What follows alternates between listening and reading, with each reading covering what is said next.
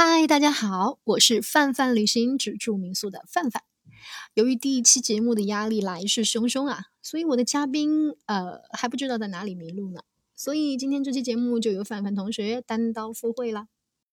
既然是第一期，我们就来说说成为一名民宿房东是一种什么样的体验。哎，小伙伴们肯定会说，民宿房东跟小酒店的老板有什么区别？好吧，每天坐在前台嗑瓜子，有钱的请阿姨打扫卫生，没钱的自己打扫卫生，你还能翻出什么花来吗？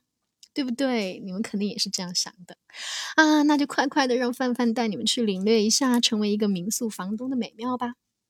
我做了四年的民宿啊，一套在成都九眼桥旁边的小房子，一共迎来送往了大概三百零七组房客。除开房源下方的两百八十条条条都像小作文的评论，还收获了一百零四张明信片和留言。范范其实本来不是一位文艺女青年的，但就是光拎着这些明信片来给大家讲故事，都能聊好几期。我每到一个城市，我的朋友圈下面就一定会有啊，姐姐你来我的城市了。然后他们听说我参加了爱彼迎的年度房东大奖，然后半个小时就给我发来了六十多张照片和加油助威，会把我的二维码。拿去他们学校官方表白墙给我表白拉票。除了和房客可以成为很好的朋友啊，我还认识了超多道不合但志同的民宿房东们。每个人都在自己的轨道上演绎着因为不同而产生的美妙。在疫情来临的时候，我们在北京租四合院去开民宿的房东妹子，靠着自己的聪明才智，真的是坚强的挺了过来。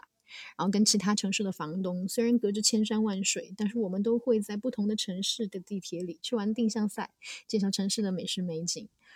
这里还有一个很有缘的小故事，有一位房东，他还不是房东的时候，啊，我们是因为他看了我在马蜂窝上的旅行帖，然后我们就相识认识了，以后呢聊了很多关于旅行的问题。结果后来越聊，他就越被我拉下水，然后成为了一个呃。他的家在大阪，当时就是成为了一个大阪房东。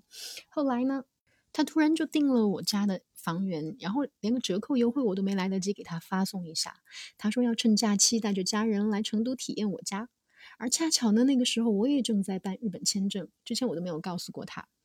所以呢，在连续的两个月内，我带着我的宝宝去大阪旅行，然后呢，亲手吃到了他们家人亲手准备的晚餐，然后。呃，这位房东他们一家人也来到了成都，然后被我拐去乐山湖吃海喝了一天。所以，我们不仅仅是一个民宿房东，我们甚至是在用这个民宿 APP 去体验全世界的美妙。它是啊，活脱脱的被我们用成了一个社交软件。